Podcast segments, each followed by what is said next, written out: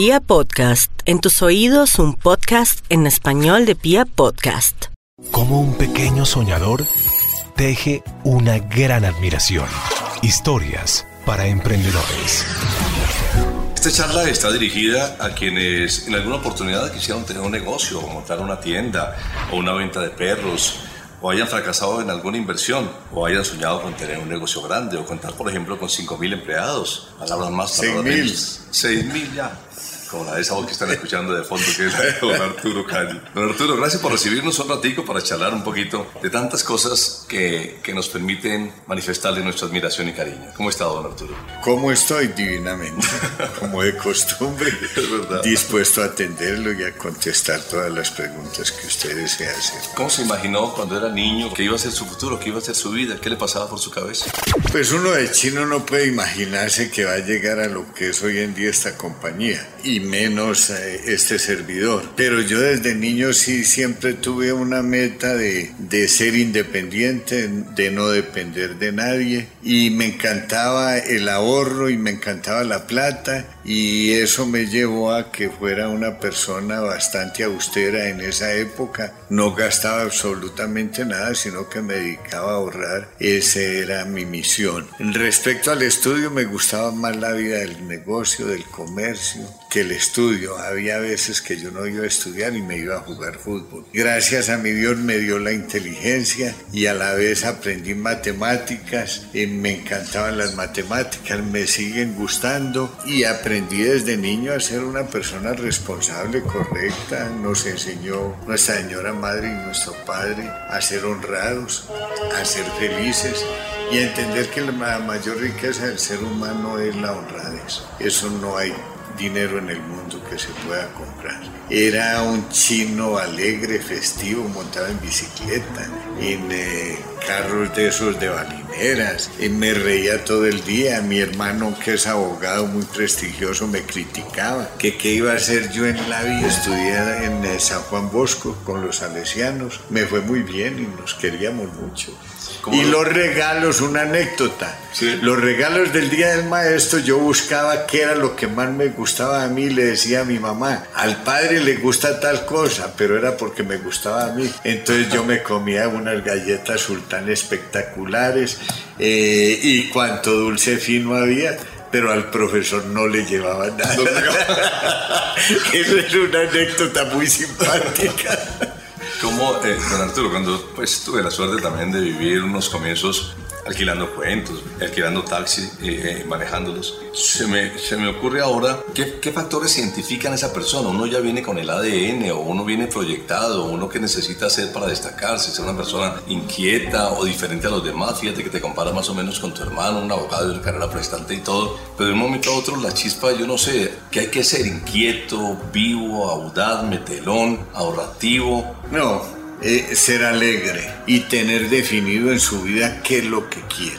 Yo quería ser independiente, no depender de nadie. Me gustaba el comercio. Desde muy joven me trasladé para Bogotá. Primero trabajé mecánica industrial en Pepal. Durante dos años y medio ahorré todos los dineros que me pagaban mensualmente. En esa época eran 250 pesos el salario para los mecánicos. Hacía a veces por lo general dos turnos para ganar más y poder ahorrar más. Y porque la comida en esa época en todas las fábricas en Antioquia era un espectáculo de buena. Entonces esto no quiere decir que en la casa no fuera buena, pero es que esta otra era espectacular. Entonces yo tenía definido en mi vida que era que ser independiente no depender de nadie absolutamente y eso me llevó a ahorrar dinero permanentemente. Inicialmente me dijeron, hola, ¿y usted por qué no se compra un vehículo eh, de transporte modelo 50 en esa época, un camión de 8 o 10 toneladas y hay un señor que se lo maneja,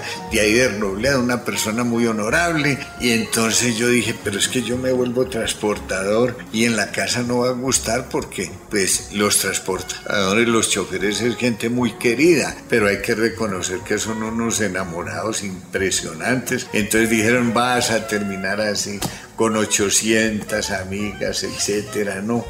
A lo mejor si me hubiera metido por ahí sería un gran transportador como TCC, como comercial moderna como Servientrega, etc. Cuando yo estaba muy pelado, de unos 15 años en mis vacaciones, me iba a un sitio campestre en Jardín Antioquia, pero en otras ocasiones trabajaba, me daba trabajo un señor eh, de apellido López que tenía una joyería pequeñita que llamaba Joyería Colombia. Entonces estaba él y yo solo en la época de temporadas. Como él tenía algunas deudas, me dejaba a mí un chino chiquito manejando una pequeña joyería. Entonces yo aprendí eso muy rapidísimo, las marcas de los relojes, el por qué estaban dañados, en cuanto había que venderlo, eso lo aprendí en cuestión de dos, tres días y me defendía divinamente bien. Y él era feliz conmigo porque le iba muy bien, yo vendía por unos valores superiores el producto a lo que él me decía.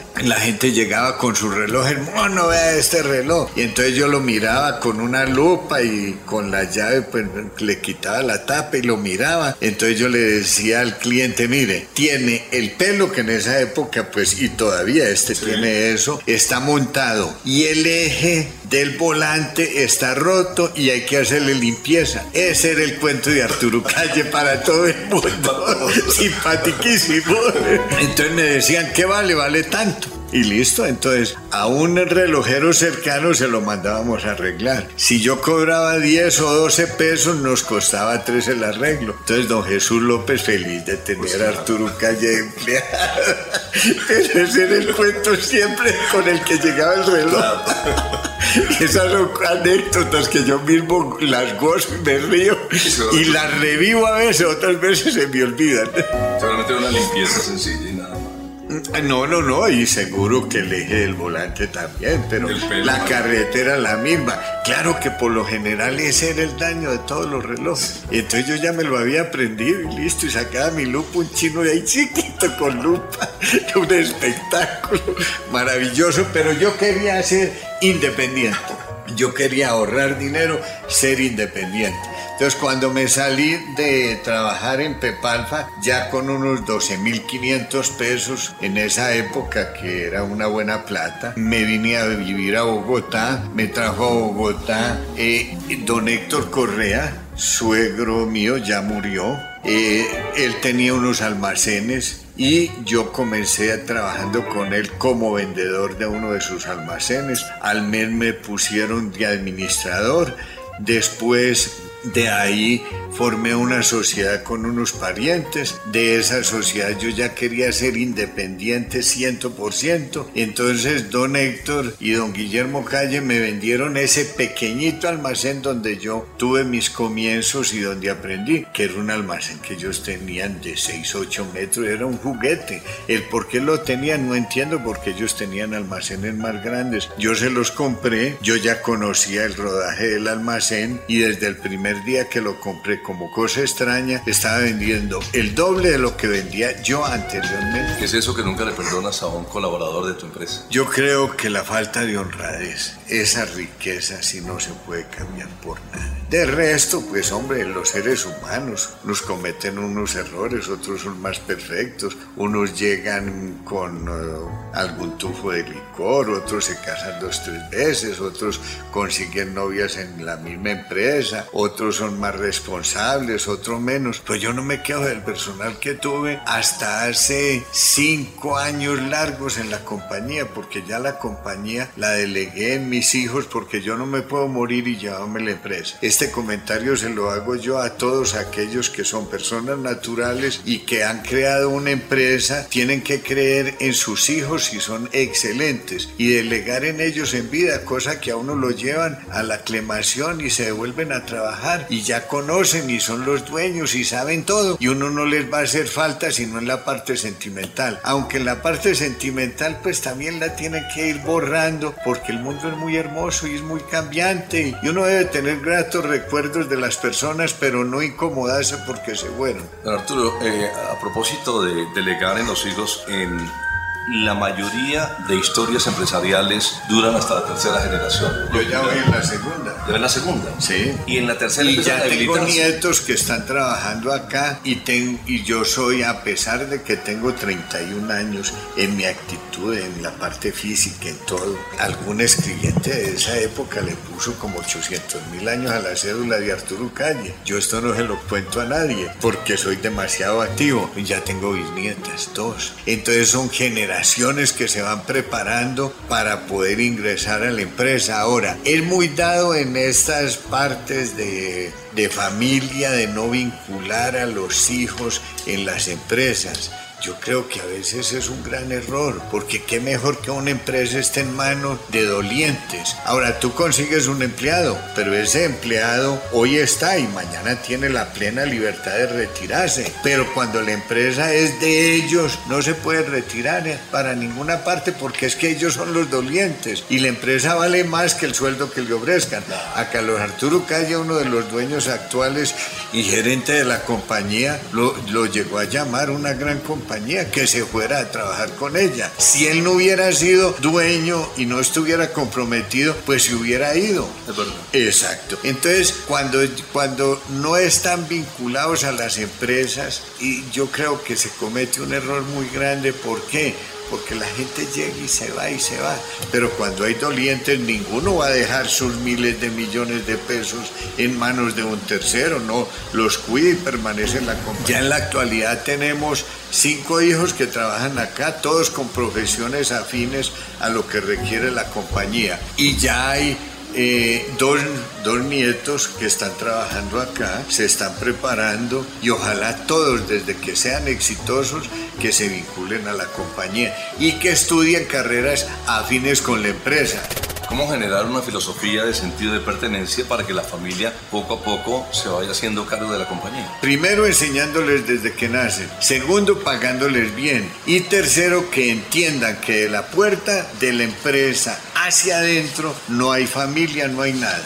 Y que primero está la empresa que todos nosotros. Y que si uno tiene que arrodillarse a pedir excusas el día que se equivoque, lo haga. ¿Por qué? Porque es que la empresa está por encima. O sea, hay dos cosas. Dios más arriba y un poco más abajo la empresa. Nosotros simplemente somos unas personas que hoy estamos y mañana no. La empresa no puede estar hoy y mañana no, sino permanentemente, que dure años y siglos. ¿Alguna vez ha pensado? Pero eso hay que crearlo con amor Claro. y hay que pagarlo bien. Eh, uno no puede tener personas que profesionales que por el hecho de que es de la familia y esta es su empresa y la va a heredar, entonces no tenés sino a un salario intermedio. No, no, no, no, no. Es- ganan divinamente bien. Y fuera de eso ya son los dueños. Claro. Y me siento feliz de que sean en la actualidad los dueños. Mi corazón, mi ser está permanentemente aquí en la empresa, colaborándoles en conceptos, preguntando cómo estuvieron las ventas, ayudándoles en compra de finca raíz, pero nunca me meto absolutamente en nada. ¿Por qué? No quiero ser la piedra en el zapato que comience a incomodar. Bueno, usted ya no es dueño, pero vive aquí metido, opinando, haciendo y nada se puede mover sin la actitud y el concepto de don Arturo Calle, no. Ah, ah. Ellos son los que manejan y responden. Inclusive cuando veo yo algo muy espectacular que debía verlo en la compañía, yo voy y les digo, hombre, vi esto, ustedes por qué no miran, hagan un estudio, lo hacen y demás. Y también a veces les doy, les doy conceptos para nuevos desarrollos, que eso sí es importante.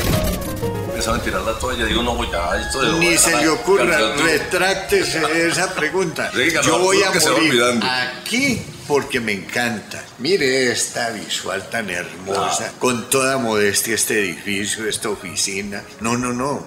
Yo al apartamento voy, lo disfruto, pero, pero mi vida está centrada acá. Yo le digo a todos los que nos estén escuchando, el daño más grande que se puede hacer o se le hace a un ser humano es jubilarse. No hablo de jubilarse en cuanto a la parte salarial, sino jubilarse en cuanto al trabajo, en cuanto a su actividad. Uno se puede jubilar económicamente, pero en lo que no se debe de- de jubilar es en la parte laboral. Uno en la casa viendo la pared del frente, yo creo que es morir en vida. Eso no me va a tocar.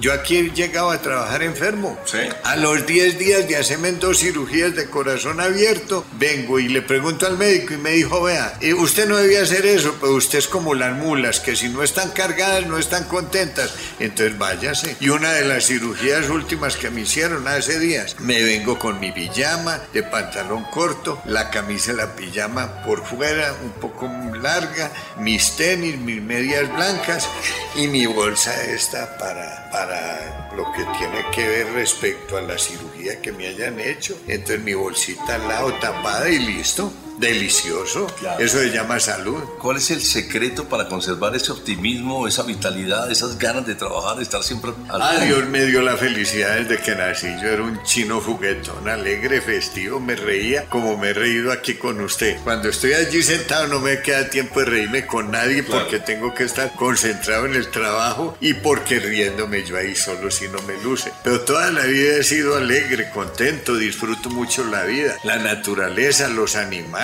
eh, lo que Dios creó, todo, todo me parece lindo. Lo único que me parece triste es ver a nuestros semejantes sufrir y ver la pobreza y la miseria. Eso sí me, me mata. ¿Cuál es la obra más linda que ha hecho? Lo que lo llena de satisfacción fuera pues, de esta oportunidad de... El amor al prójimo y todos los miles de millones de pesos que yo he invertido en el prójimo. Cuando yo me gasto 100 pesos, le he dado mil al prójimo. Eso es lo más agradable. No digo que me lo voy a llevar, porque con la aclamación pues uno no se lleva nada. Pero sí vivo con esa satisfacción en mi vida, saber que con humildad eh, le, ha ayudado, le ha ayudado al prójimo.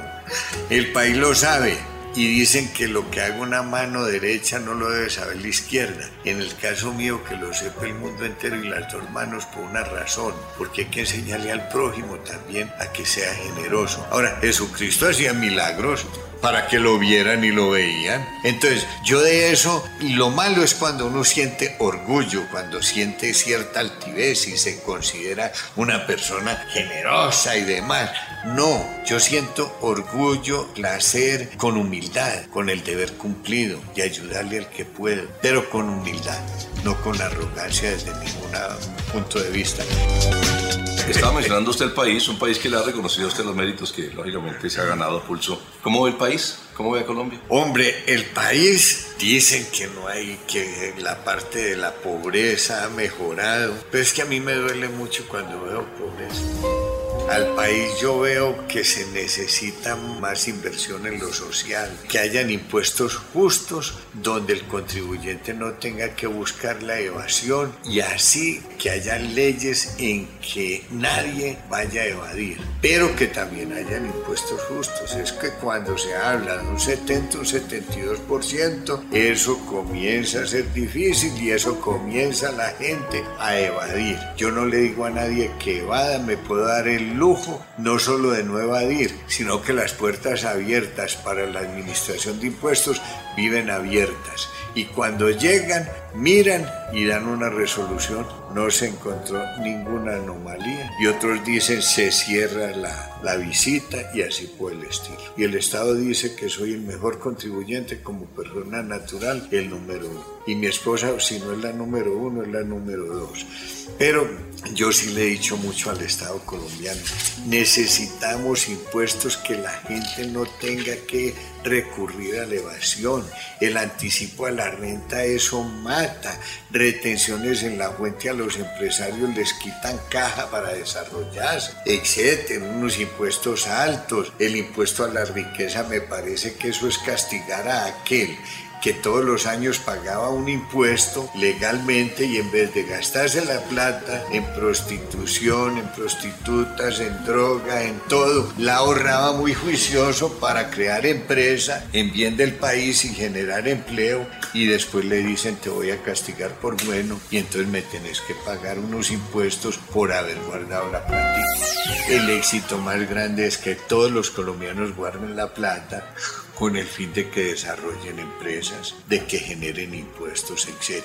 ¿Le gusta la política? No, no me gusta la política, me gusta, yo soy un empresario, me gustan las empresas, me gusta el desarrollo, me gusta crear cosas todos los días, em empresarios que no mantienen que no se levantan y tienen en la mente pensando en un nuevo desarrollo, se van quedando, retroceden y se acaban. Nosotros no. Por ahí tenemos dos proyectos espectaculares. A propósito de proyectos... Uno para el año entrante y otro se puede demorar uno o dos años más. También los hijos tienen un proyecto ganadero muy bonito. Es, son empresas que tienen que ir evolucionando. Y algo admirable donde están en el Magdalena Medio es la empresa que más trabajo genera y más organizado. Y, y los quieren en todas esas poblaciones. San Miguel, Puerto Triunfo, Doradal, Buenavista, que se dedican mucho a lo social.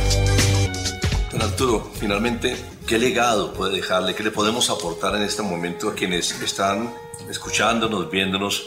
Este sí es un fuera de serie el no, que tiene, un colombiano más que le gusta el trabajo y la gente y que quiere a todos los colombianos. Pero mire que en, la charla usted transmite una, eh, una sencillez, una dulzura de carácter y una forma de ser que, que, dice uno, hombre, con razón este muchacho que arreglaba relojes o por lo menos ganaba una todo fue conquistando nuestro país.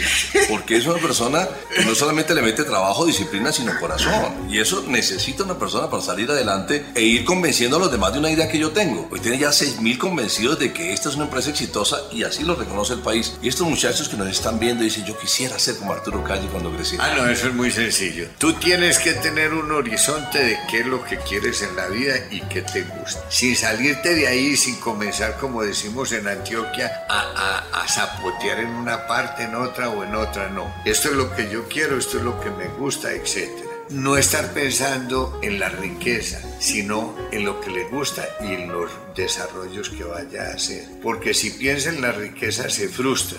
Porque es que hacer dinero hoy en día, con una fuerte competencia que hay, con un mundo que está globalizado, de la noche a la mañana no es fácil. Y eso requiere 20, 30, 40, 50 y si yo monto un negocio pensando en que en cinco años voy a tener ya un capital medianamente importante, estoy equivocado. Eso requiere tiempo, entonces lo que yo digo es que hay que tener el don de la paciencia la honestidad y la honradez y no tener afán en ser rico no, tenga afán en hacer cosas, cosas que usted disfrute, cosas maravillosas, donde usted sienta un gran placer. La riqueza usted se y la tiene que dejar, bien sea en vida o bien sea en muerte. Pero uno tiene que ser un enamorado de lo que hace y no ese zapoteo. En la misma parte meten de todo, lo ha y por haber no, en la misma parte. Yo tengo que ser centrado. Esto es lo que yo le ofrezco, ejemplo, a los señores. Ahí no hay sino de señores. El resto no vale. Entonces comienzo a zapotear por todas partes buscando la riqueza y más dinero. Y lo que pasa es que comienzan las personas a equivocarse totalmente. Y lo otro que es muy importante fuera de que de lo que uno hace le gusta. Todo lo que uno haga en esta vida debe ser hermoso para uno Que para otros no. Hay que darle besos. Esta corbata, esto es divino. Este reloj, divino. El calzado, hermoso. Usted tiene que disfrutar lo que hace, gozar. Mire, yo me estreno un par de zapatos y soy como un niño chiquito. Feliz, como a los niños en, en, la época de Navidad, cuando llega el niño Dios que brincan y juegan y tienen felicidad. Yo soy feliz con todo lo que hago, soy un enamorado. Ríase la felicidad viendo los pescados allá en la finca campestre que tengo, las tortugas, los pájaros les llevo cuatro racimos semanales, no están en cautiverio, están sueltos y allá llegan, ahí tienen sus sitios donde comer, me encantan los árboles, las flores, mire, mire las orquídeas, mire qué hermosura, me encanta la naturaleza, lo, que Dios creó, los, eh, los animales, me encanta viajar, me encanta salir, todo lo disfruto. Esa es, yo creo que la mayor riqueza que un ser humano puede tener y ser sencillo. La altivez y la soberbia, yo creo que, que eso engaña a las personas, eso no las deja ser triunfadoras, no las deja ser felices. Y yo cuando me equivoco, yo pido excusas. Esta mañana estuve conversando con unas personas que representan una compañía con la cual no fueron muy, muy queridos con nosotros. Fui muy respetuoso, pero les hablé con energía, con, con, con firmeza, con mucha energía sin faltarle al respeto, pero sí defendiendo mis derechos. Y después les dije, cualquier cosa que los haya incomodado, porque yo vivo y reclamo cuando tengo razón con respeto, pero que se siente el reclamo, tengan la gentileza y me excusa. Gracias por su invitación a la condecoración muy merecida del, presidente Santos. Y me traje a Williamcito, a Junior, como Carlos Arturo para usted. Y, y sabía que me iba a a dar la entrevista que vamos a echarle un ratico. Tiene un millón de pesos y es estudiante. Me digo, dígalo, don Arturo, en este momento, ¿qué haría él con un millón de pesos? Yo, yo se lo voy a decir y aquí se lo pregunto. No tengo la respuesta tan rápida. no, es, no, es, fácil. No es fácil. ¿Qué año está? Está terminando diseño gráfico.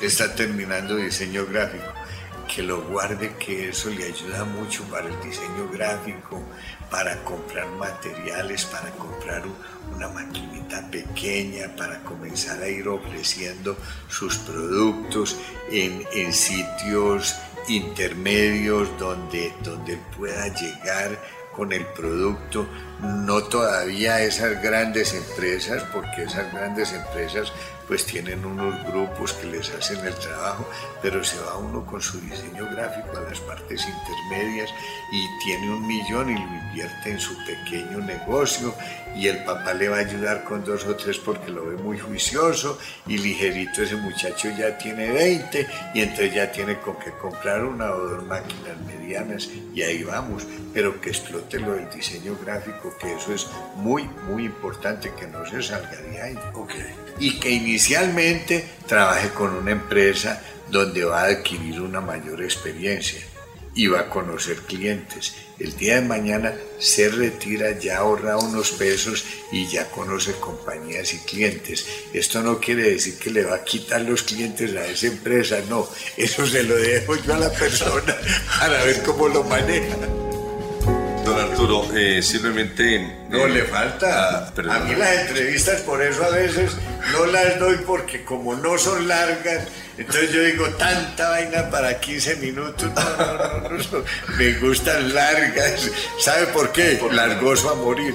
Las disfruto, me río, descanso. Y además es la oportunidad de contar mucho de esas vivencias que le han permitido a usted ser un ejemplo. Y mire, la historia de Arturo Calle se demora uno semanas y meses riéndose y conversando. Es verdad. No, no, no, Y todo lo disfruto y todo lo gozo y de todo me río.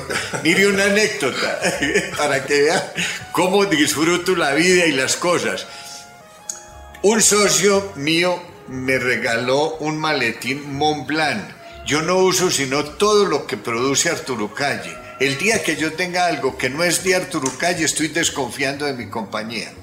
¿Por qué? Porque si me parece superior lo de los demás, entonces ¿qué esperanzas tengo? No, yo primero tengo que entender de que lo mío está a la altura de cualquier empresa en el mundo. Entonces me regaló un maletín Montblanc, de cuero muy bonito, pero no, no, no. Entonces llegué y dije, no, no es Arturo Calle, lo guardé. Con el correr del tiempo se me olvidó quién me lo había regalado.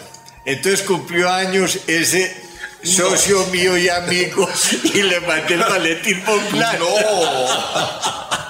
Y después fue que me dijeron, Arturo Calle, ¿usted cómo es de bruto? ¿Cómo le manda el maletín Montblanc que le habían regalado?